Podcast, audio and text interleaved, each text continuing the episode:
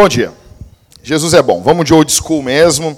O cara da loja disse para mim assim: Cara, leve esse microfone. Eu queria levar outro. Eu não sei se ele ganhava alguma comissão maior por causa da marca. Eu tenho vontade de chegar lá e fazer ele engolir esse microfone. Com muito amor. Gente, meu nome é Jackson, eu sou um dos pastores dessa igreja, para quem está nos visitando pela primeira vez. É uma alegria muito grande nós estarmos juntos cultuando a Jesus no dia do Senhor. Bom, ontem eu tive aqui na igreja, pouco antes, eu vim duas vezes aqui na igreja e conversei com os irmãos, estavam limpando aqui a igreja. Muito, fico muito feliz em ver os irmãos trabalhando na obra de Deus. Antes, quando eu vim, eu vim buscar uns sapatos, uns calçados que tinham, tinha que precisava de reparo. E um negócio que eu mandei consertar foi essa minha bota aqui, que eu tenho ela há algum tempo. Cara, eu gosto muito de bota. Se um dia você for nos Estados Unidos, quiser trazer um presente para mim, e disse, não, não quero iPhone não, cara. Quero uma bota da Caterpillar, tá entendendo? Acabou a tua bagagem. Cada pé pesa 2,5 kg, entendeu? É um troço louco, uma biqueira satânica de aço que tu pode chutar o satanás com ela, entendeu? Quando Romanos diz que Jesus vai pisar a cabeça do, do diabo debaixo dos nossos pés, vai ser tudo com a bota Caterpillar, entendeu? E eu gosto muito de bota, muito, muito. Só que eu estou muito pesado, então eu não posso ficar usando. Eu tenho, se eu falar para vocês, gente, eu tenho bota de cowboy na minha casa. Sabe aquelas botas de cowboy, assim? Lá em São Paulo, eu acho que o Arthur deve ter visto muito isso. Os caras, Wyson, os caras tudo de bota de cowboy, assim. E eu tenho umas botas de cowboy lá em casa. Só que eu não posso usar porque detona minha coluna. Eu quero emagrecer para poder usar bota de cowboy. Em 1998, com 15 anos de idade, eu comprei minha primeira bota de cowboy. Eu botava um terno, a calça ficava meio por cima e eu, pá, me achava o rei do gado. Meu apelido na igreja era só no sapatinho. Alguém se lembra dessa música? Filho do Zico tinha uma banda de pagode, famoso com uma música só. E era meu apelido na igreja, só no porque eu tinha uma bota, entendeu? E eu fui ali reparar a, a bota, ele fez um reparo legal, eu gostei do que ele fez. E eu estava conversando com ele, e daí estava tocando Fernanda Brum. Né? Tava tocando Espírito Santo. E estava tocando, e eu, pá, esses caras são da tribo. Eles são da tribo. Aí eu vou mandar um sinal de fumaça para eles. Eu disse: o senhor sabia que Martinho Lutero tinha um sapateiro? E uma vez, o sapateiro, empolgado com o ensino da reforma, o sapateiro perguntou para ele: Lutero, o que, que eu faço para a glória de Deus? Eu quero glorificar o nome do Senhor. Aí Lutero olhou para ele e disse assim: Faça um bom sapato e venda por um preço justo. Antes de eu pagar, né? Eu tô... Ele, ah, tá bom. Aí um dos sapatos da Talita, ele não, ah, não ficou muito bom. Ele disse: esse aqui eu não vou conseguir arrumar, então eu vou te dar um desconto. Eu, amém. Deus te abençoe. Falei para ele: não, nós somos aqui daquela igreja aqui na frente, aquela igreja preta ali. Daí as pessoas, ele disse assim: mas por que, que é preto? Racista, né, cara? Tô brincando, né? Não.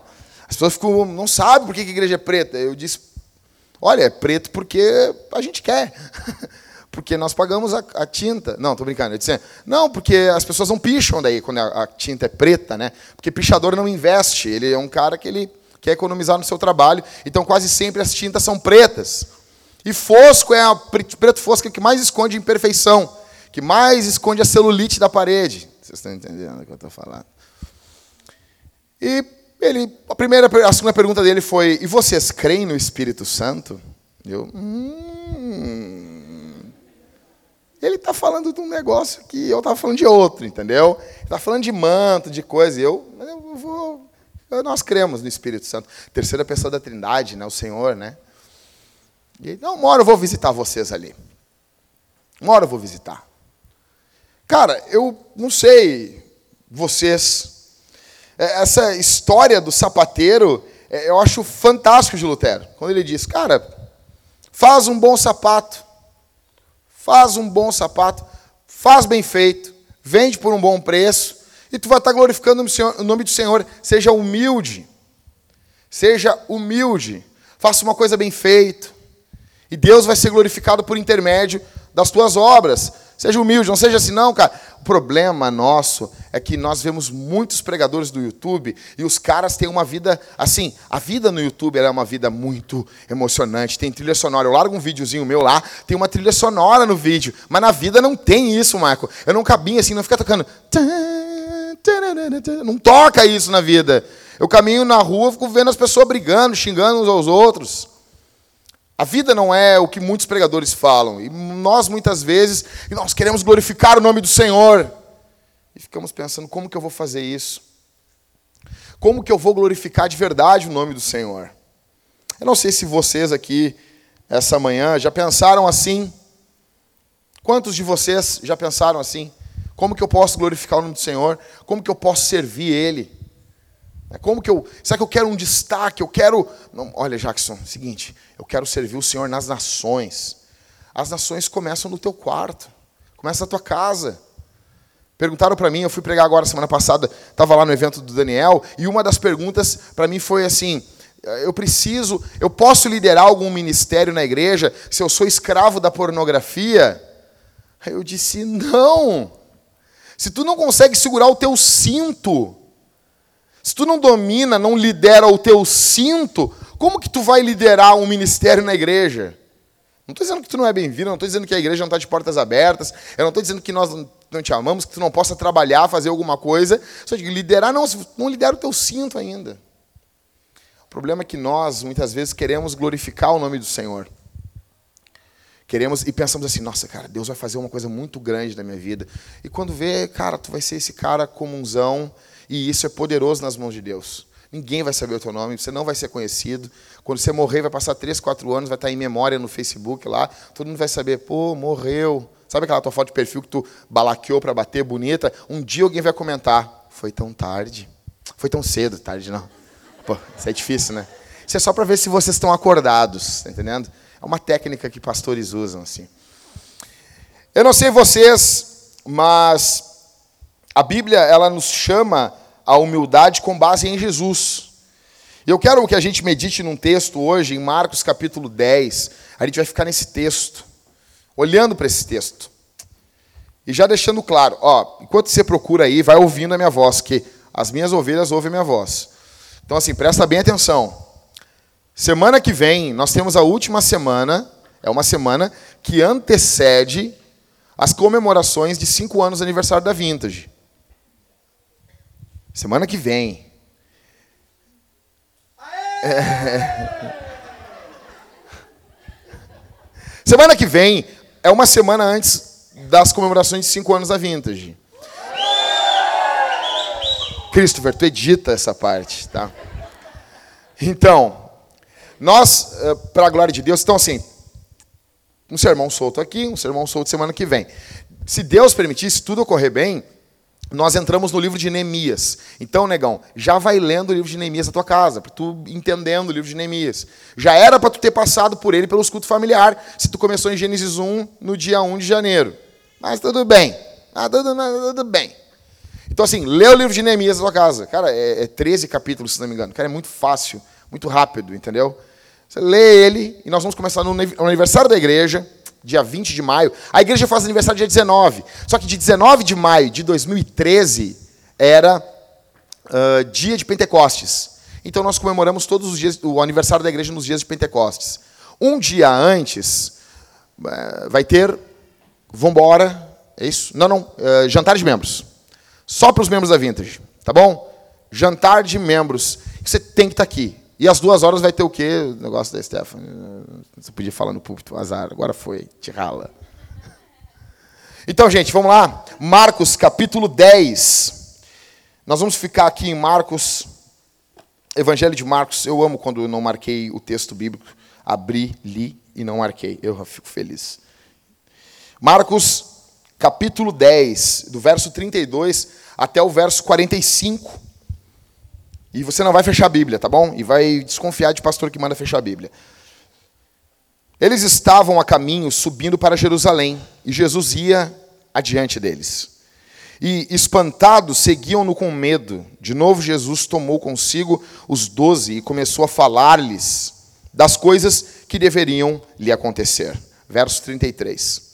Estamos subindo para Jerusalém, e o filho do homem será entregue aos principais sacerdotes e aos escribas eles o condenarão à morte e o entregarão aos gentios.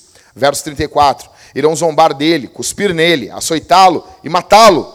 Depois de três dias ele ressuscitará. Não, Jesus está falando um negócio para os caras. Não, vai acontecer um negócio simples aqui. Os caras vão matar, vão me matar, vão cuspir na minha cara, vão bater em mim e depois de três dias eu vou ressuscitar. Segue o verso. Verso 35. Nisso, aproximaram-se dele Tiago e João, filhos de Zebedeu, dizendo-lhe: Mestre, queremos que nos faça, faças o que te pedirmos. Ó, os caras oram, os caras falam com Jesus, eles chegam perto de Jesus, são bonitos. Verso 36. E ele lhes perguntou: Que quereis que eu vos faça? Eu amo quando Jesus pergunta as coisas na Bíblia. O que vocês querem? O que, que diz a vossa lei? Eu amo isso. Verso 37. Eles lhe responderam: Concede-nos que na tua glória nos sentemos um à tua direita e outro à tua esquerda. Simples. Uma coisa básica da vida. Verso 38. Mas Jesus lhes disse: Não sabeis o que pedis. Podeis beber o cálice que eu bebo ou ser batizado com o batismo com que sou batizado? Verso 39. Eles responderam: Podemos. Esses caras são loucos. Mas Jesus lhes disse: Bebereis o cálice que eu bebo e sereis batizado com o batismo com que sou batizado. Verso 40. Mas ao sentar-se à minha direita ou à minha esquerda, não cabe a mim concedê-lo. Isso é para aqueles quem está reservado. Ou seja, alguém vai estar à direita e alguém vai estar à esquerda de Jesus. Isso é louco. Verso 41. Ouvindo isso, os dez começaram a indignar-se contra Tiago e João. Verso 42. Então Jesus chamou-os para junto de si e lhes disse: Sabeis que os que são reconhecidos como governantes dos gentios têm domínio sobre eles e os seus poderosos exercem autoridade sobre eles. Mas entre vós não será assim. Antes, quem entre vós quiser tornar-se grande, será esse o que vos servirá. Quem entre vós quiser ser o primeiro, será servo de todos. Verso 45. Pois o, filho do, o próprio Filho do Homem não veio para ser servido, mas para servir e para dar a vida em resgate de muitos.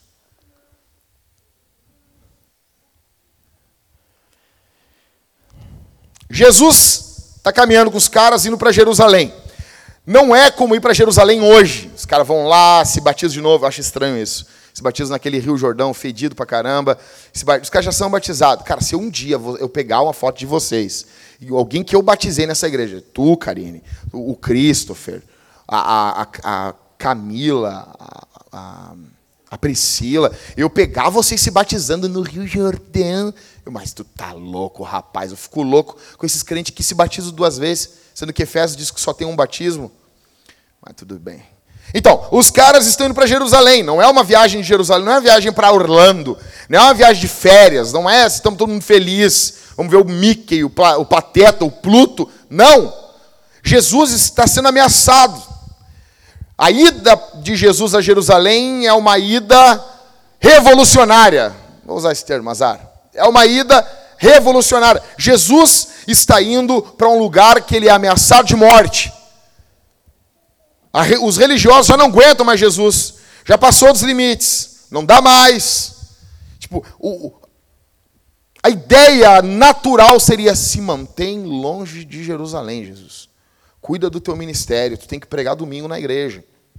Não vai lá. Aí a Bíblia diz no verso 32, eles estavam a caminho, subindo para Jerusalém. Eles estão indo para Jerusalém. Jesus, eles estão com medo. O texto bíblico nos diz, no verso 32 ainda. E espantados seguiam-no com medo. Eles estavam com muito medo, porque Jesus estava indo para a morte. E os caras estão indo. Vocês imaginam uma gurizada seguindo Jesus. O mais velho ali é Jesus, são, é Jesus e Pedro. O resto é um piazedo. Tanto que na hora de pagar imposto, só Pedro paga imposto, Pedro e Jesus. Eles, eles tinham menos de 30 anos de idade. João, então, é novinho pra caramba. Eles estão com medo. Jesus está indo diante deles. Eles estão com medo e Jesus começa a falar com eles. Jesus fala de questões tensas. Ele fala do seu sofrimento, ele fala da sua agonia. Tipo, imagina só, ah, eu estou com medo do que vai acontecer em Jerusalém. E Jesus começou a falar-lhes. Os caras, ah, falar um troço bacana. Tipo, como é que aquele pregador do momento é? Tiago Brunet? Como é que é aquele cara? Sabe? O cara que fala assim: você vai vencer, você não vai mais ter o frieira, uma encravada, sabe? Tipo, nunca acontece isso. Sabe? Vai tomar banho, você precisa uns pedaços de carne do teu pé, assim, parecendo um pedaço satânico. Tiago Brunet mente. Jesus começa a falar para eles e disse o seguinte: fica tranquilo aí, gente. Eles vão me matar. Os caras ficam nervosos. Jesus falando assim: não, não, eles vão me matar, eles vão bater em mim, vão cuspir na minha cara, vão me chocotear, vai ser uma chórnia, e daí, mas fica de boa. Terceiro dia eu estou voltando. I'll be back. Eu vou voltar. Jesus está falando de coisa tensa. Aí a Bíblia diz no verso. É o problema é que esses, os títulos são muito bons, mas às vezes a gente quebra a passagem. Vocês imaginam, eles estão indo, Jesus está falando, eu vou morrer, eu vou ser morto. Aí, verso 32, Tiago e, e, e João são os irmãos, né? Porque assim, irmãos é uma praga, eles brigam, mas quando é para conquistar uma coisa, eles se juntam. Nunca ataque um irmão na frente do outro. Mateus vai dizer que esse texto, a mãe deles chega. Sabe? Que nem um irmão aqui da igreja que a mãe levava batida de banana para ele de manhã. Good morning, sunshine. Acorde, raio de sol. Bom dia. Não vou dizer quem é, para não expor o Daniel. Tinha salmão uma vez por mês na casa. Fui na casa do Daniel agora, sexta-feira passada. O Daniel, estilo Daniel, né? Ligou uma hora antes. Pai, tô indo aí com a cambada para jantar na, na tua casa aí. Cara, cheguei lá, Arthur. O pai dele fez massa, quatro tipos de molho, tinha aspargos. Tinha, eu nunca tinha visto aquilo na minha vida. Alcaparra, alcafarra, eu não sei o que é isso. Eu sou grosso. Se o cara falar que vai jantar na minha casa, ele vai comer massa com guisado. Cara, primeiro que o cara fala assim, ah, isso é bolonhesa, já é balaqueiro. Pô, é guisado, para de falar bolonhesa, cara. O cara vem, oh, rodízio, pizza a bolonhesa. Para de me mentir. Isso é um nome balaca. É que nem chamar de biscoito. Falei isso no Rio de Janeiro, queriam me matar. Que o nome era bolacha. É bolacha ou é biscoito, gente? Obrigado, obrigado. Obrigado. Não. Então, aí, esses dois aqui, criado a Tite, eles, eles vêm Jesus falando de um negócio terrível, e ele chega assim: Ô, oh, oh, seu Jesus, tem um, tem um pedido aí para o senhor aí. Aí Jesus, pode, pode falar, o que, que, que, vocês querem? Tipo, não sei o que vocês vão falar. Né? Tipo, não tinha graça de jogar John Kempo, papel, pedra, tesoura com Jesus. Ele sabia que, que, que tu ia fazer. Imagina jogar para o ímpar com Jesus, não tem graça. Aí Jesus chega, o que, que vocês querem falar aí? Não, só um pedido básico. Sei que o senhor está falando aí do negócio tenso, mas é uma coisa bem, bem, o que, que, que, é? Não, só sentar lá na direita, na esquerda. Quê? Não, só um, dois troninhos para nós, um, um de um lado. Coisa básica, assim, não precisa, não precisa, pode ser de madeira, banquinho. Jesus, vocês querem estar um do lado, outro do outro? É, é, isso aí. Mas é, depois a gente conversa isso aí. Daí Jesus, não. Aí Jesus chega, olha para os caras. Jesus está falando de sofrimento, de dor. Aí Jesus olha para eles assim: vocês, por acaso, vão beber o cálice que eu vou beber? Falando de sofrimento, o cálice do juízo de Deus. Vocês podem receber o batismo que eu recebo. Aqui o batismo é uma ideia como que Jonas, quando é lançado no mar, é um batismo de sofrimento, não é o batismo das águas, mas é sofrimento. Jesus está falando de sofrimento aqui. Aí os caras assim, não, a gente pode, a gente pode, podemos. Estamos aí, nós, só ver os tronos para nós aí. Assim. Daí, eu e Jesus falar com Jesus faltando poucos, poucos dias para ele ser morto, ressuscitado e, e, e ir para o céu. É esses caras que estão plantando igreja. É esses caras que vão ser os pastores da igreja. Jesus olha para os caras e diz: Não, eu sei que vocês vão beber, vocês vão beber o cálice que eu bebo. Tanto que é fato, você se lembra, aqui um spoilerzinho, quem não leu ainda, spoiler de dois mil anos. Atos 12, Tiago é morto pela mão de Herodes. João sofreu, morreu de velho, provavelmente, sim, mas sofreu muito. Então eles provaram o sofrimento. Aí Jesus está falando com eles assim e disse: Cara, vocês vão provar isso. Aí Jesus chama eles para perto deles, assim. Jesus, Jesus chama eles para perto de si. E diz assim, cara, no mundo aí, velho, no mundo aí fora, Os governantes, cara, eles exercem poder, domínio sobre as pessoas. Entre vocês não vai ser assim. Aquele que quiser ser senhor, que sirva. Aquele que quer ser o, o primeiro, o, o, o, primeiro, que se torne o último, que seja como servo. O que, que isso tem a ver comigo e com você aqui essa manhã? O que, que isso tem a ver com a gente? Algumas coisas saltam desse texto e eu quero ser bem rápido uh, e repartir com vocês. A primeira coisa que fica claro aqui, está no verso 32, é que Jesus é o Deus que vai à nossa frente como um capitão. Verso 32, olha o que diz a Bíblia. Eles estavam a caminho subindo para Jerusalém e Jesus ia diante deles. Eles estão indo para o sofrimento, eles estão indo para o martírio, eles estão indo para o desprezo, para o espancamento. Mas Jesus não é um cara que lhe dá ordens lá de trás. Ele vai na frente deles. A vida cristã não quer dizer que você não vai ter sofrimento, que você não vai ter angústia. A questão, o que muda toda a circunstância, é que Jesus é aquele que vai na nossa frente. Você se lembra de Atos capítulo 9? Paulo está matando os crentes. Ah, mas uh, Atos uh, ah, 8 não diz que Paulo matava, mas lá no capítulo 26, se não me engano, Paulo vai dizer: Eu matava e fazia eles blasfemar. Paulo era um demônio. Aí Jesus aparece para Paulo no, no, capítulo 9, em Damasco, capítulo 9 de Atos, e Jesus diz: Saulo, Saulo, por que tu me persegues? Ou seja, perseguir o povo de Deus é perseguir Jesus. Perseguir a igreja é perseguir Jesus. E Lucas está nos mostrando que Jesus ia adiante deles. Jesus ia à frente deles. Eu não sei se você sabe, mas Alexandre o Grande, ele era um imperador muito amado um imperador grego muito amado. Ele não era aqueles caras que ficavam dando ordens de trás da tropa. Ele estava na frente, era o primeiro a se embretar. Era louco. Como diz no interior do Rio Grande do Sul, ele só estava por um quero, tio louco. Ele via, era o primeiro a estar na frente. Isso motivava a tropa. Eu passei para vocês, para os homens aqui, numa reunião da Cavalo Branco, um documentário da Segunda Guerra Mundial. Aqueles meninos que estão tomando a praia de Normandia, que mudou todo o curso da guerra, a tomada daquela praia. O ataque aéreo falhou naquele dia porque tinham muitas nuvens. E eles não queriam largar as bombas em cima dos soldados. Os radares, pensa bem, década de 40, são muito ainda primitivos. Então, quando eles largam as bombas, elas caem quase dois quilômetros depois do alvo.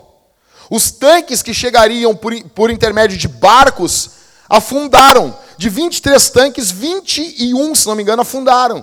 Não chegam à praia, porque tinha muitas ondas, tinha tido uma tempestade em alto mar. Aqueles meninos estão sozinhos na praia de Normandia. Eles estão morrendo. Um rapaz de 15 anos de idade mentiu a idade para poder ir para a guerra. E ele é literalmente cortado ao meio por um, uma rajada de metralhadora alemã. Quando de repente um oficial vê aqueles meninos parados na areia, intocados com medo, e ele vem e se deita ao lado deles, e ele diz assim: nós, nós, nós precisamos entrar lá dentro, onde estavam os alemães. Um rapaz corajoso, ele pega uma, uma bomba, eles, eles vão explodir ali na, os arames farpados que ficavam que impediram eles que passassem. Então eles tinham uma bomba que explodia aquele arame farpado. Mas tinha que alguém largar a bomba nos arames farpados. O menino vai, quando ele está largando a bomba, um alemão atira nele e deixa ele agonizando. E aqueles gritos de pavor dele começaram a desencorajar os outros soldados. Aquele oficial, já com mais de 40 anos de idade, ele olha para aqueles meninos como filhos. E ele olha para eles e diz uma frase que está gravada na história. Ele diz assim: Homens, nós estamos morrendo aqui nessa praia, aqui nessa areia. Vamos morrer lá dentro. E ele se levanta e ele é o primeiro a ir. Toda a tropa segue ele. E eles conseguem desarmar os alemães. Porque um homem que é o líder foi à frente deles. A Bíblia está dizendo que eles estão indo para o sofrimento e Jesus vai adiante deles. Verso 32. Os doze têm medo. Eu quero que você saiba aqui essa manhã que quando você tem medo, Jesus vai à sua frente. Que não deveríamos ter medo, mas temos. E quando você e eu tememos, Jesus vai à nossa frente. Quando a igreja caminha em direção ao sofrimento, Jesus vai à frente dessa igreja. Você tem medo? Você tem sofrido? Você tem medo do que pode acontecer amanhã? Você tem medo de não conseguir sustentar a tua casa, homem? Você tem medo de estragar tudo, mulher, você que está aqui, você tem medo que tua família, que teus filhos não sirvam a Jesus? Saiba que o teu pastor, Jesus, vai adiante de você. Saiba que o teu pastor, Jesus, vai à tua frente com todo amor, Vintage, com todo carinho. O Everton, o Rodrigo, eu, nós somos pastores auxiliares aqui nessa igreja. O pastor dessa igreja chama-se Jesus. O pastor desse rebanho chama-se Jesus. É como se nós fôssemos e somos uma grande família. E os pastores locais, eles são mais ou menos como irmãos mais velhos. Jesus é o nosso pastor e ele vai adiante de nós. Quando eu olho esse texto, eu fico encorajado demais. Eles estão com medo. É um bando de moleque. Eu me lembro da nossa igreja aqui. É uma gurizada. Eu falo com a minha esposa, às vezes, assim. Eu disse, amor, tem que ter paz, paciência. É uma gurizada lá na igreja. E é o que está acontecendo aqui. Jesus vai à frente deles. Cara, eu quero dizer, eu abrir um peito para vocês aqui. Nós estamos agora, daqui a duas semanas, fechando dois anos de plantação de igreja. Eu quero dizer uma coisa: se um dia nós marcarmos um churrasco, você paga a carne e vai ser uma bênção, tá bom? Glória a Deus. Cinco anos. O que eu falei? Isso é só para ver se vocês estão atentos. Fazendo cinco anos de aniversário na nossa igreja. E quando eu olho para trás, eu vejo como Jesus nos sustentou. Vocês não têm noção? Vocês não... Em 2013, nós começamos, nós tivemos culto. Não, tu não tem noção. Não, você não vai entender, tu não vai entender. Nós tivemos culto com três pessoas. Sabe o que é domingo? Está pregando uma série de Filipenses. Sabe o que é? Preguei Filipenses todo. Está lá no, no YouTube. Preguei toda a série de Filipenses, 12 sermões, ou 13, eu não me lembro. E daí tem um domingo, ah, foi uma bênção, uma glória, igreja cheia, e pá, vai ser demais semana que vem. Aí bombando, visitando, pá, quando vê. Daí no domingo tinha seis pessoas, contando comigo e com a minha esposa, com a minha mãe e com a minha irmã. E tinha um casal amigo meu ainda. Você tem noção? Cara, o que já aconteceu de confronto com, com, com pecado. Gente que dava dízimo gordo na nossa igreja, mas gordo. Daí tá na casa do cara, o cara tá vendo foto de mulher pelada na tua frente para te confrontar. A mulher dele, cabeça baixa, triste. E daí, eu, na hora, parece que eu estava vendo assim, ó, Jesus me olhando assim, ó. Quero ver aí se tu, se tu é macho mesmo. Aí eu tô na casa, porque é muito louco tu confrontar alguém na casa dele. Isso é uma coisa louca. Louca. E as pessoas dizem assim: "Ah, pastor, tu tá na minha casa, hein?" Daí eu tô lá comendo a coxinha de frango com o bigode tudo sujo de molho, mas ainda aqui eu sou teu pastor também. Aí sigo comendo assim. Aí o cara sair da igreja, achar que a igreja vai acabar por causa do dízimo dele. Uma coisa tem ficado cada dia mais claro para mim. Jesus está conosco. Jesus está conosco. Coisas que parecem perdidas, que não vão dar certo, e a gente fecha os olhos e confia na palavra e faz o que a palavra está mandando. E eu vejo Jesus nos abençoando. Jesus está conosco. Mesma coisa esse texto. Parece que vai dar tudo errado. Jesus ia diante deles. Jesus vai à nossa frente. Uma outra coisa que vai ficando clara ainda dentro do ponto 1 aqui é que nem todos os que se aproximam de Jesus fazem porque amam Jesus. Verso 35. Nisso aproximaram-se dele Tiago e João. Os caras querem ficar perto de Jesus. Eles querem ficar do ladinho de Jesus. Ai, Jesus, eu quero ficar perto do Senhor. Eu quero ficar perto do Senhor, Jesus. Só que o pedido deles é egoísta. Tem muita gente que vai atrás de Jesus por causa de dinheiro, por causa de bens materiais, por causa de marido, mulher, traga a pessoa amada em três dias. Ah, e atrás de Jesus pensando que Jesus é como se ele fosse um guru.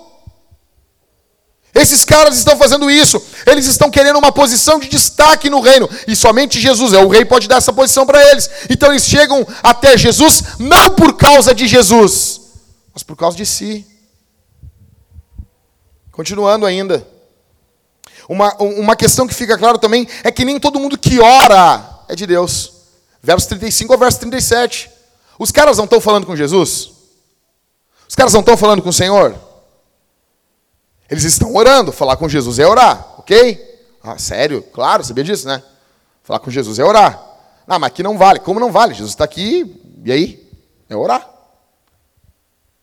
Não, amém ou não amém? Os caras estão orando. Os caras estão tendo, os caras estão tendo relacionamento com Jesus. O ímpio também tem um relacionamento com Jesus de ódio. Esses caras estão chegando até Jesus, estão orando, estão falando com Jesus. Só que a razão não é Jesus. Eu pergunto para você aqui, essa manhã, qual é a razão de você estar aqui? Você está aqui por quê? Por causa da tua mulher, que ela enche teu saco, que ela tem medo que tu vá para o mundo e tu traia ela. Tem mulher que é assim. Não, tu vai na igreja comigo. Senão tu vai para o mundo. O mundo. Por que, que você está aqui hoje? Você está aqui para cantar com o povo de Deus, para louvar com o povo de Deus? Ou não? Ou é porque o, cara, o, o teu líder de GC vai encher teu saco? Por que, que você veio aqui?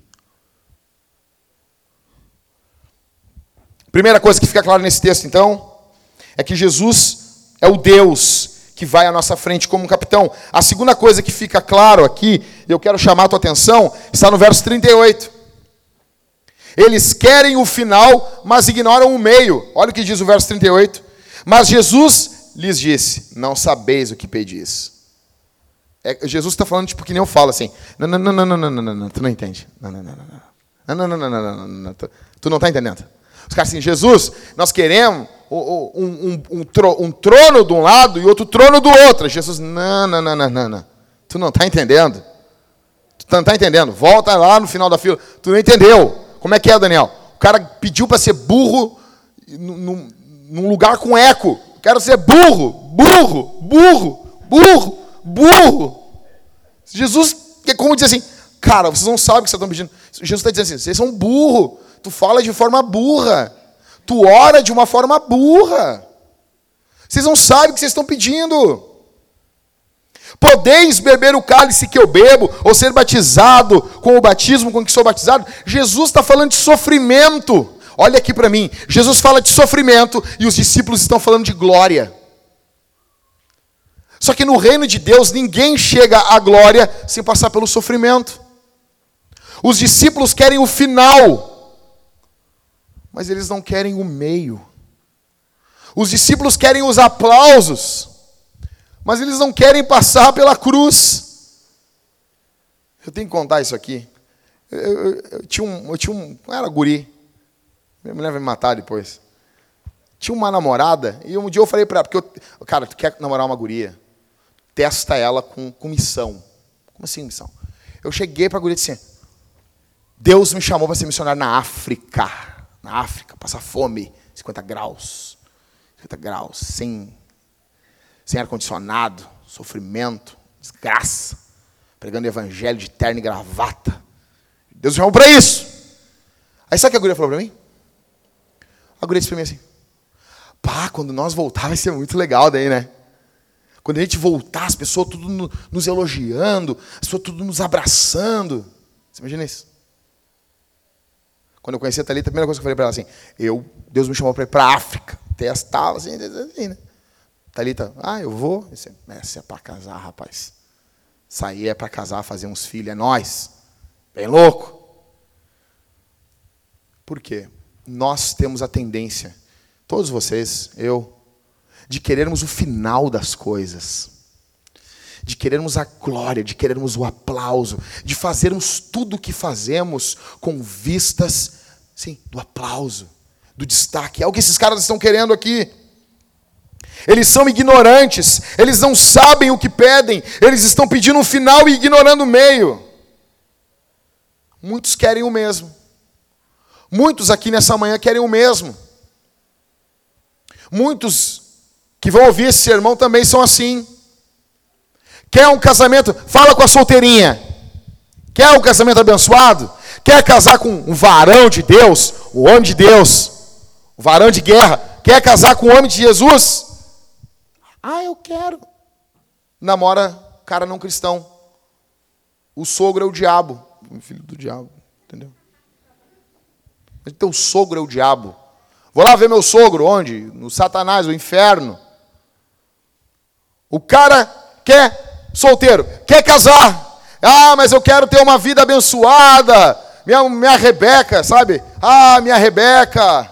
Jesus envia minha Rebeca. Aí tá lá, namorando uma vagabunda do serviço, do colégio. Se você não olhar o meio, você nunca vai ser abençoado no final, cara. Simples. E os discípulos são assim. Quer viver uma vida cheia do Espírito Santo, mas vê pornografia. Como? Impossível. Quer ser um servo de Deus, quer ser uma serva de Deus, mas vive dormindo com o namorado. Quer ser pregador do evangelho, mas não estuda a Bíblia. Enfim, muitos querem o final das coisas, mas ignoram o processo. Quer ter um filho abençoado, mas nunca estudou sobre criação de filho. Nunca leu nada. Ah, não preciso. Deus, Deus fala direto comigo. Hum, escritor bíblico. Você tem que entender uma coisa: que nós nunca sabemos o que estamos pedindo, se nós pedimos somente a glória e ignoramos a cruz.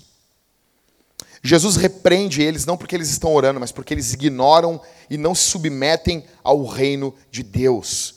A mesma coisa aqui. Eu quero dizer uma coisa aos irmãos da Vintage. Eu, é muito importante que você faça seu culto diário. É muito importante que você leia a Bíblia de forma diária. Mas se você não se submete a Jesus, isso não vale para nada. Ah, pastor, então não vou fazer o culto. Não é isso que eu estou falando, animal. Eu estou dizendo que você tem que orar, ler a Bíblia, conhecer o Evangelho, estudar as doutrinas da graça e se submeter ao Senhor Jesus. Senão não vale de nada. Senão você está só batendo um cartão, batendo ponto. É o que esses caras estão fazendo. Aí vai acontecer um negócio muito louco no verso 41. Ouvindo isso, os dez começaram a indignar-se contra Tiago e contra João. Vocês estão notando isso aqui? Tiago e João, são doze, né? Aí o Tiago e João chegam, nós queremos andar ali, Aí, quando os dez ouvem isso, eles estavam conversando aqui, pá, tu viu o jogo do Grêmio? O Vasco tomou ali quatro do Cruzeiro, e glória a Deus. Eles estão conversando ali sobre uns assuntos muito importantes. Aí quando de repente eles param ali e eles olham o Tiago. De repente, Tiago e João já tinham. De repente, Tiago e João ouviram. Um deles é, ah, cara, tô com uma ideia, uma sacada, ó. Fenomenal. Qual? Aí Pedro larga essa aqui assim, não, cara, eu vou pedir para ter um trono do lado dele. Não tem, é meu. É meu. É nós. É nós, Baiano. É nós que voa, bruxão. Aí, quando os caras vê que Tiago e João chegaram antes e pediram antes, eles se indignam. Ah, quando eu, a primeira vez que eu li esse texto, há muito tempo atrás, eu li esse texto e pensei, ah, os dez eles tinham um desejo puro no coração. Eles ficaram, não! Vocês têm que ser humilde. Não é essa a indignação dos dez. Os dez estão indignados porque eles queriam isso também. Ou seja, nem todo mundo que fica irritado contra um pedido egoísta não é porque as pessoas se irritam com pedidos egoístas que elas são pessoas generosas. Muitos. Nem todos que se indignam com a glória dos homens é porque querem a glória de Deus.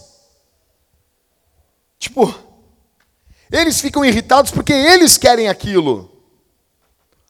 Uma coisa, por exemplo, vou dar um exemplo, você tem que entender isso. Nem todo mundo que critica a teologia da prosperidade é porque ama a teologia bíblica.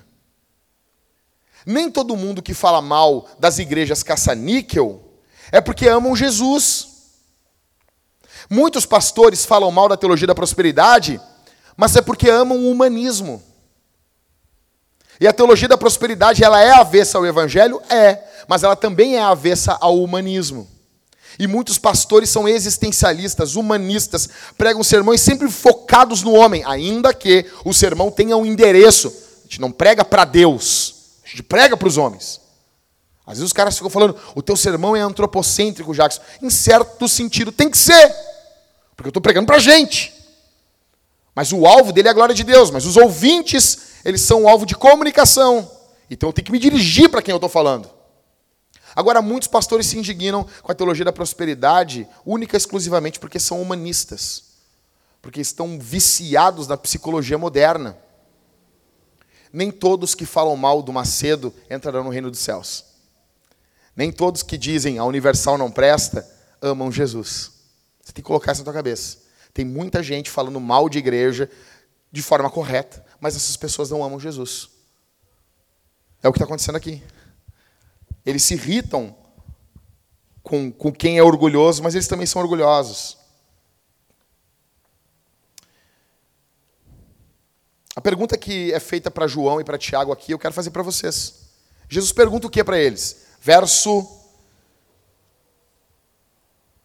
39, 38.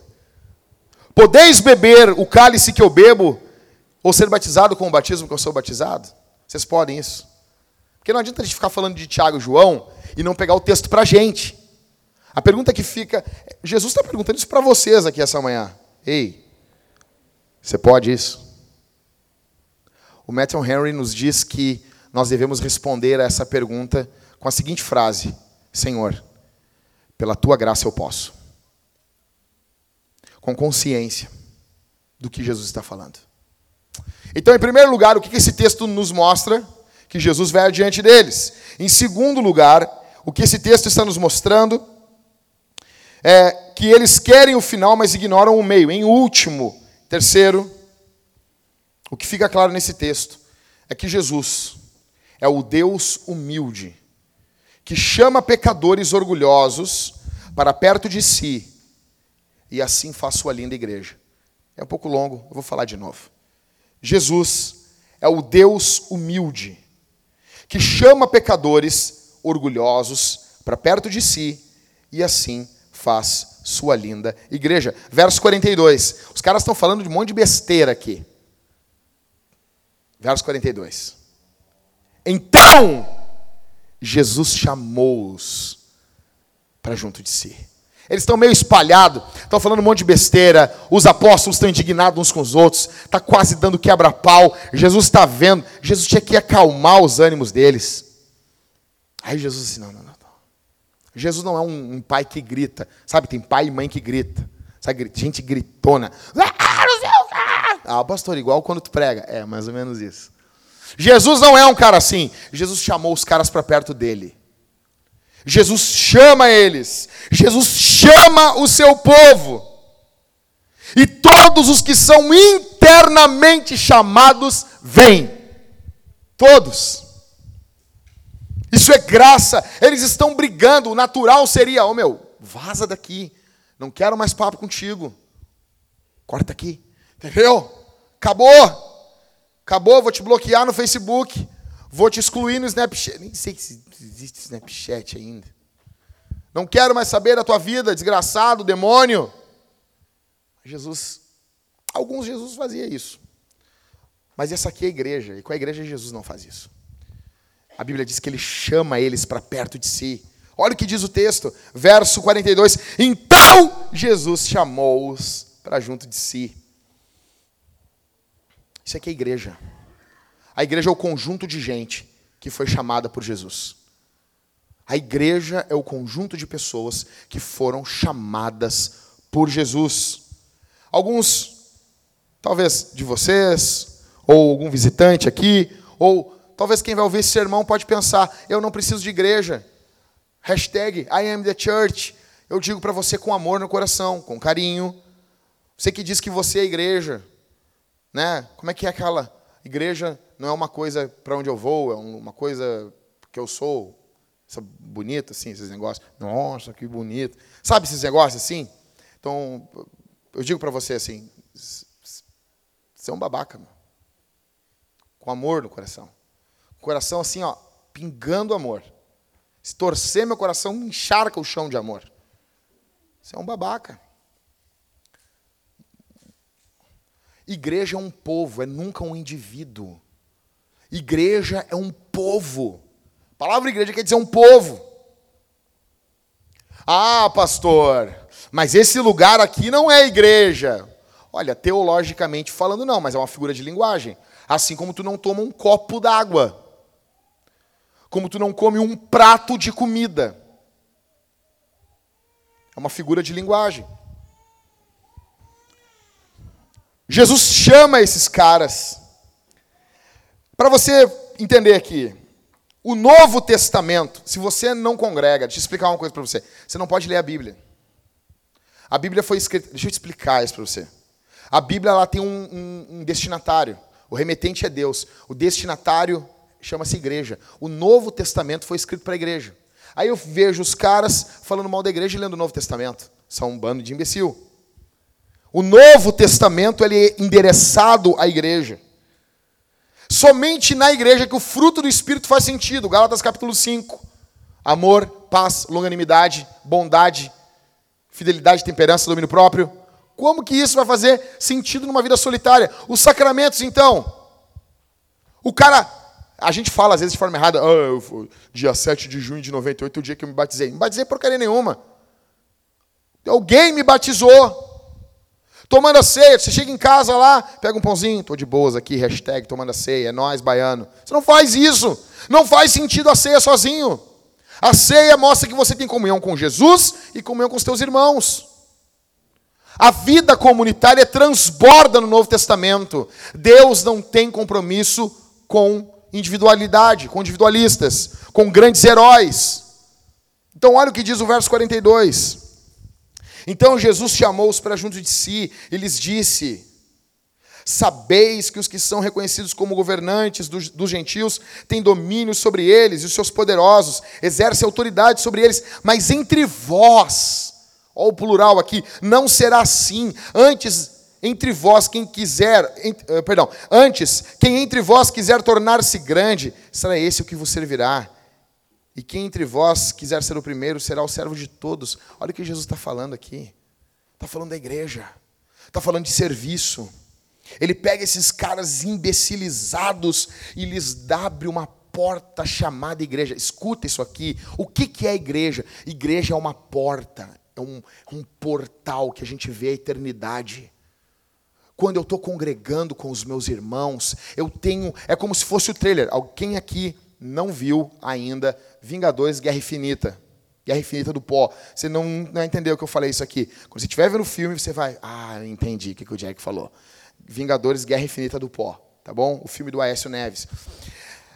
A igreja, ela é um povo. É como se você vê o trailer. Quem aqui não viu Vingadores ainda e viu o trailer? Viu o trailer? Quem viu o trailer? Você sabe mais ou menos como é que é o negócio. Tem umas mentiras no trailer ali, depois eu falo com vocês. Mas tem uns bagulho que aparece no trailer que não aparece no filme. Uma sacanagem. vou xingar no Twitter. Negócio terrível. Mas pelo trailer tem uma noção assim, nossa, cara, esse Thanos é muito ralado, cara. O cara, tem, o cara tem a luva do Michael Jackson, cara, esse cara é desgraçado. Ele vai pegar lá, daí tá lá assim, ó, o, o Capitão América segurando o negócio.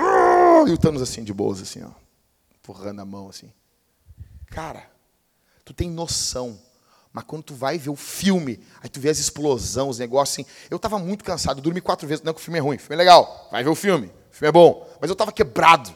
Eu tinha, levantado, eu tinha dormido quatro horas e meia. Aí eu fui ver a sessão da meia-noite. E a Thalita vidrada ali, a Thalita enlouquecida. E eu. Ah, muito bom! Só que é, é bom o filme. O trailer te dá uma ideia do que vai ser a eternidade. Igreja é isso. A igreja, ela é que nem o trailer. O trailer é uma demonstração imperfeita do que é o filme. A igreja é isso. A igreja já é uma antecipaçãozinha do que nós vamos viver na eternidade. E cara, a eternidade vai ser demais. A eternidade vai ser demais. Igreja. Eu quero dizer uma coisa para você: se você não congrega, você não serve. Deixando claro alguns serviços aqui que Jesus está falando para eles sobre serviço. E eu não tenho como não aplicar, eu já estou terminando, não tenho como não aplicar isso aqui no nosso contexto. Vamos lá. Alguns serviços, eu, eu liguei para o Rodrigo ontem de noite. Estava dando uma última lambida no sermão e eu já quero deixar um negócio claro para vocês. O Everton pregou muito semana passada, mas ele ficou lambendo esse sermão três meses. Vocês não confiem nisso. Não me demitam. Eu falo para o Everton assim, Everton, tu é um sem vergonha. Tu tá, tu tá lambendo esse sermão três meses. Aí ele chega assim, Arthur, um dia do serviço, ele, hum, mexe uma coisinha. Sabe? Como que não vai ficar bom? Como que não vai ficar bom? Eu estava, vai ter que largar um negócio bom domingo lá. Eu estava dando uma última lambida no sermão ali, dando uma ajeitada ali. Aí eu liguei para o Rodrigo. Rodrigo, quais são os serviços que são desprezados na igreja hoje em dia? Não só na nossa, mas em todas. Primeiro, serviço que é desprezado na igreja, limpeza. Cara, limpeza. Limpeza. Faz uma escala para pregador, todo mundo quer. Faz uma escala para cantar. Uns desgraçados que não cantam um ovo quer. Os caras não cantam um ovo. Os, cara, os caras parecem, quando vão cantar, parece que é um peido de um demônio cantando. Não cantam um ovo. Ai, mas a Bíblia diz: todo ser que tem fôlego louva o Senhor. Tá, mas louva no teu banheiro. Não louva no. Tá louco? Canta mais baixinho. Shhh. Tá atrapalhando.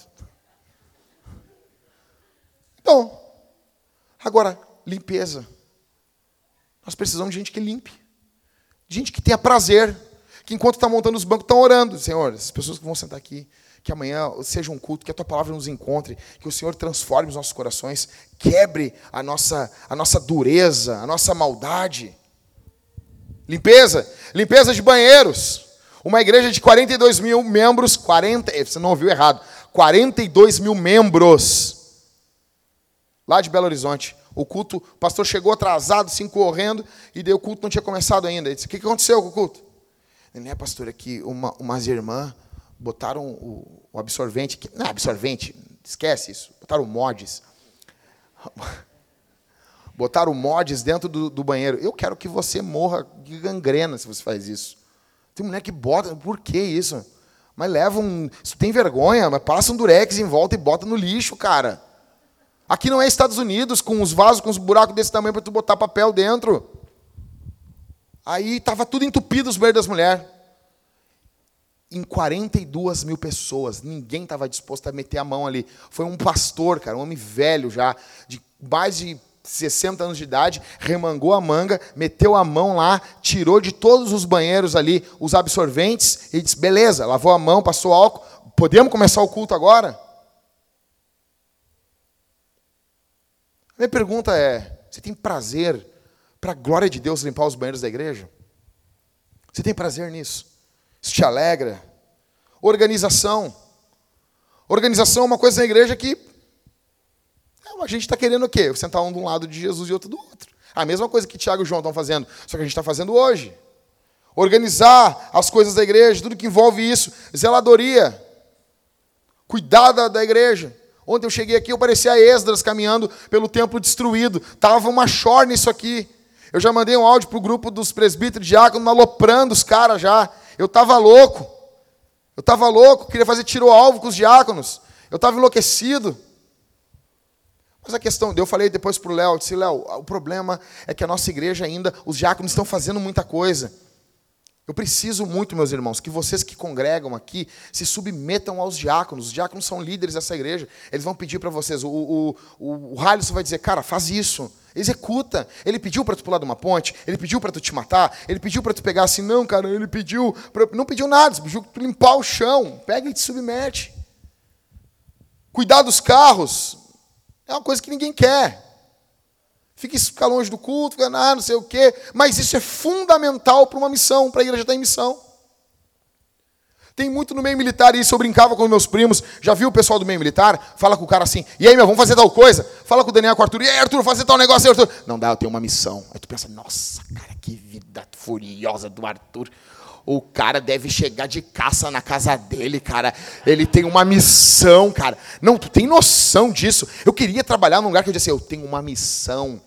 Tipo, aí tu chega assim, ele está comandando os recrutas que estão limpando o, a, a, o vinquinho da deslajota com escova de dente. Tirando, é. Mas por quê, cara? Aí quando tu vai entender, eu brincava com meus primos, meus primos eram do, do quartel, eu brincava, os caras, não, eu tenho uma missão. Nossa, cara, as, toda vez que eu escuto ainda, eu acho isso muito. Depois eu me lembro, não, não, não, é missão, vai plantar batata, rapaz. Mas depois eu fui entender. Um quartel nunca vai poder entrar numa guerra se o banheiro estiver sujo, se não tiver comida no rancho, se não tiver roupa para os militares. Não foi assim. Não foi assim que, o, que a Rússia destruiu vários exércitos os caras não pensaram que eles iam pegar o um inverno russo e eles iam morrer, porque alguém não planejou. Se alguém não planejar a roupa, não tem missão. Se alguém não planejar a limpeza, a, a questão da, da a questão da limpeza, da, da, pureza ali, se não tem nenhuma contaminação no rancho quando estiver em guerra, se alguém não cuidar da higienização das coisas, um exército morre. Como é que, como é que os vietnamitas ganharam a guerra do Vietnã? Eles faziam um buraco, eles cagavam dentro do buraco, passavam bosta nos pedaços de pau e botavam ali. Os, os soldados os americanos caíam, se feriam com fezes, inflamavam e morriam. Nós seremos consumidos, não avançaremos em missão se os serviços que nós enxergamos como pequenos diante de Deus não forem valorizados de verdade na nossa igreja. Deixa eu dizer uma coisa, meus irmãos. Muitas irmãzinhas que nunca subiram num púlpito para pregar o evangelho estarão mais próximas de Deus do que muitos pastores conferencistas. Aquilo que você faz, você faz para a glória de Deus. Outro serviço. Levar lanche para o GC. Eu fico louco. Nós tínhamos GC lá em casa. Eu fico louco quando a minha mulher tinha que ficar correndo atrás das pessoas. Ei, solteiros, é para você isso aqui. As mulheres marcam o negócio. Ah, vai ter um lanche, vai ter um negócio. Aí fico sobrecarregando. Não ajudo a casa dos irmãos. Chego lá com os pés sujos, embarrado.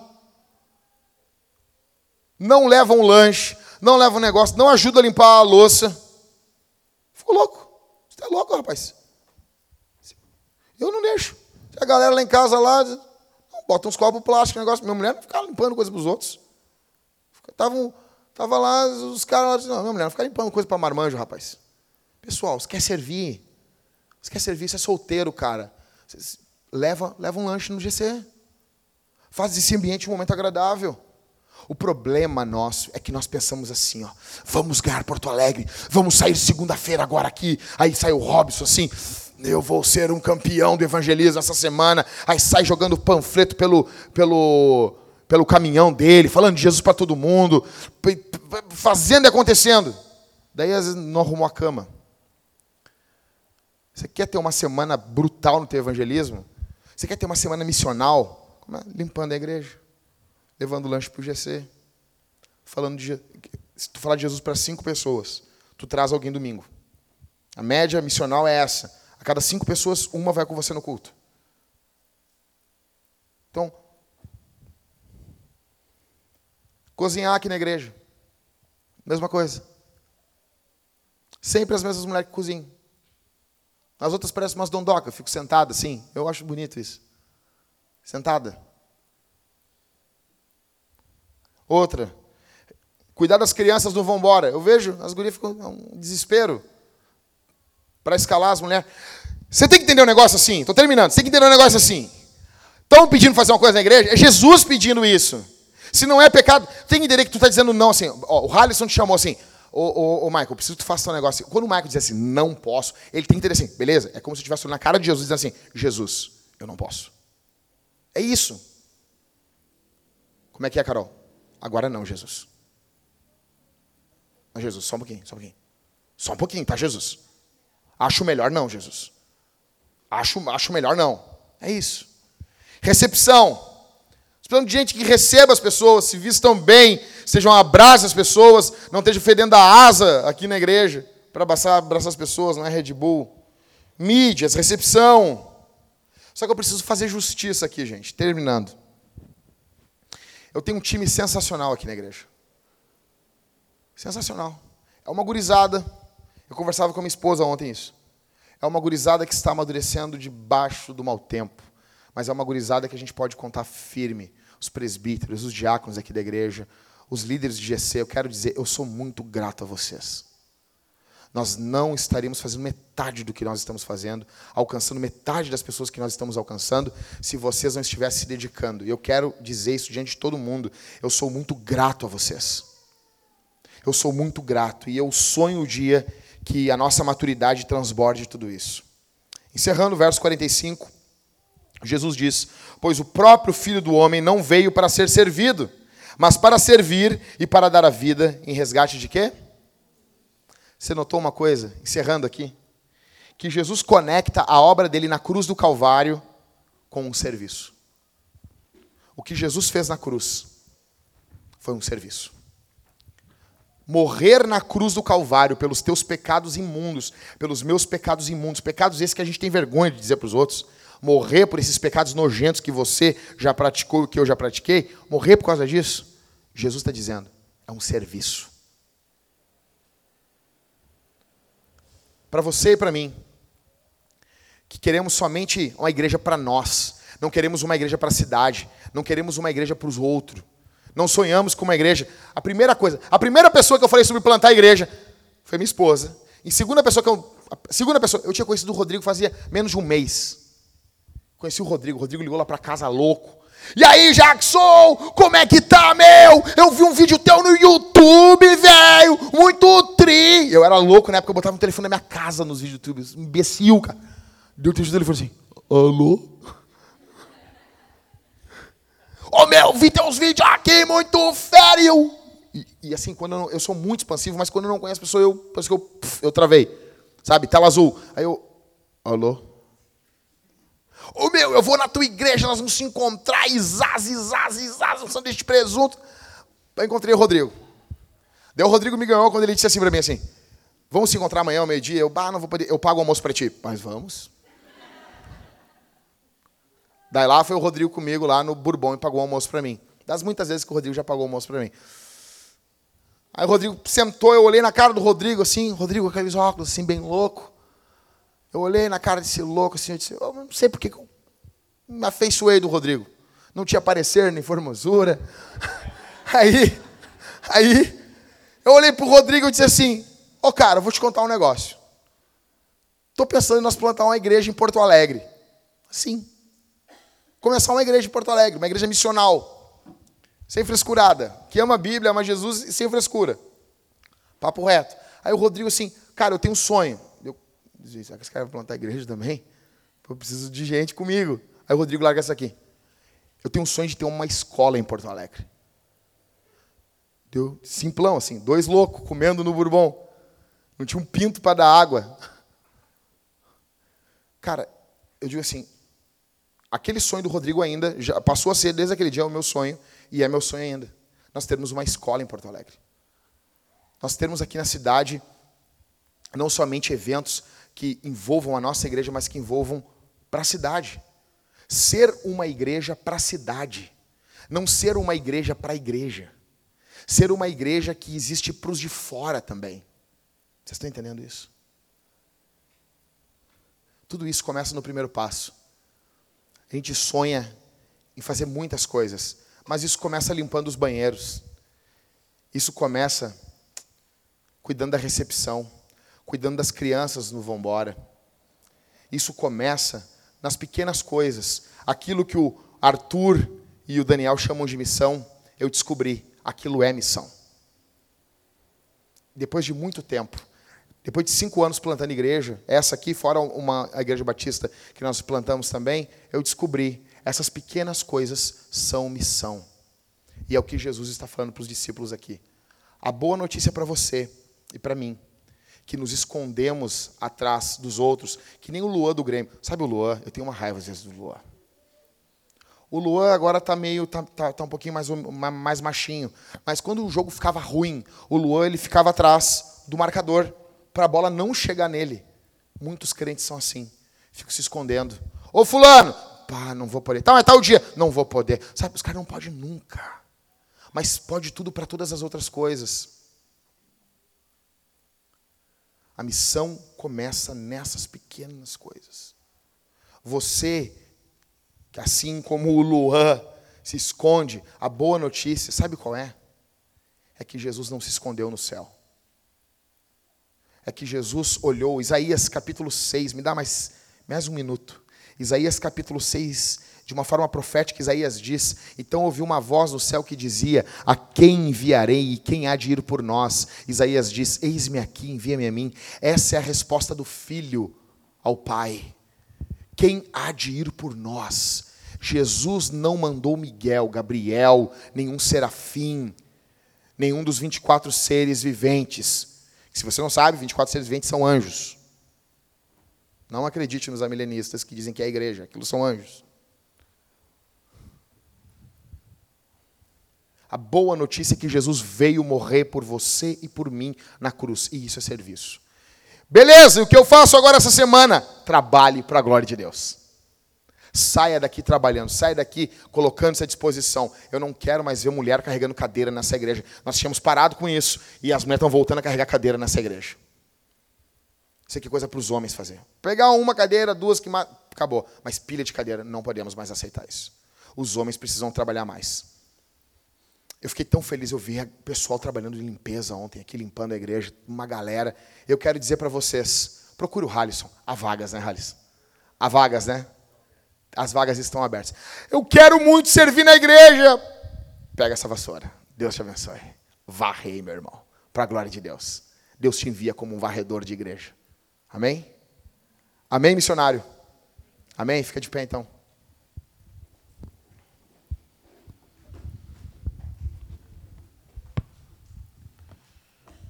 Feche os olhos, vamos orar nesse momento. O Everton já vai falar aqui para vocês, o Everton ou o Rodrigo, sobre a oferta. E antes deles falarem aqui, eu preciso dizer: a nossa situação financeira, ela está que nem Atos capítulo 30. Abre em Atos capítulo 30 aí. Abre, abre para nós só. Só um pouquinho. Não estraga a coisa. Abre para nós, Leonardo, Atos capítulo 30. Verso 7. Leonardo vai abrir para nós ali, Atos capítulo 30, verso 7. O que está escrito, Léo? Não tem, né? Está que nem a nossa conta. Não tem. Tem nada. Tem nada por quê? Porque a gente está socorrendo gente. A gente está levando. O dinheiro não está ficando só em estrutura, o dinheiro está indo para a gente. Eu quero dizer uma coisa para vocês aqui. Uh, todos nós estamos passando por necessidades. Mas deixando claro, quando você voluntariamente decide não ofertar, você está voluntariamente dizendo assim: pastor não vai comer. Os irmãos que a gente está ajudando a sustentar não vão comer. É, tem que entender que é isso. Quando você diz assim, não, esse mês eu não vou poder. Esse mês nós não queremos plantar igreja. Esse mês eu estou abrindo mão de enviar dinheiro, porque nós enviamos dinheiro para missionários, fora aqui do Rio Grande do Sul. Esse, esse mês nós estamos, não queremos enviar. Esse mês eu não quero que o pastor coma. Esse mês eu não quero. Gente, vou dizer uma coisa. E eu tenho comido muito pouco. E eu quero comer. Se alguém sentir de Deus de me levar hoje, Jackson, hoje almoço para minha conta, eu sinto de Deus de ir com você. Mas nós precisamos, nós temos muitos desafios essa semana. E eu preciso que você entenda que isso faz parte da missão. O sermão não foi uma volta para chegar nisso. Nós não precisamos disso, tá bom? Se você ama Jesus, confia nos pastores, fique tranquilo, oferte, seja generoso com sua oferta. Se você pode ofertar mais, oferte mais. Como eu digo nos meus vídeos no YouTube, não seja muquirana. Não seja muquirana. O evangelho avança. E muitas vezes nós temos dinheiro para pizza, nós temos dinheiro para tudo, para cinema, para tudo. E não temos dinheiro para a obra de Deus. Tá bom? Mas isso aí depois eu deixo para os outros pastores. Fecha os olhos, vamos orar. Fecha os olhos, vamos orar. Pai nosso, bendito, santo, justo, amoroso, o Senhor que nos chama para trabalharmos para a glória do Teu nome, o Senhor que nos chama da nossa letargia para que estejamos juntos com o Senhor. Rompe a surdez dos nossos ouvidos, rompe a dureza do nosso coração. Que não venhamos nos preocupar em estarmos à direita ou à esquerda, mas que venhamos, antes de olhar para a glória, pensarmos na cruz. Ajuda-nos a te servirmos, ajuda-nos a servirmos o, o teu povo, ajuda-nos a servirmos tua igreja, no nome poderoso, bendito, portentoso de Jesus. Faz algo aqui em nosso meio, Senhor. Desperta os crentes. Obrigado por esses irmãos que têm se voluntariado. Obrigado por esses irmãos que têm servido o teu povo, servido tua igreja, dia após dia. No nome de Jesus, derrama mais do teu espírito sobre nós. Vem com poder e autoridade sobre nossas vidas. É o que eu te peço. Te agradeço. No nome de Jesus. Amém.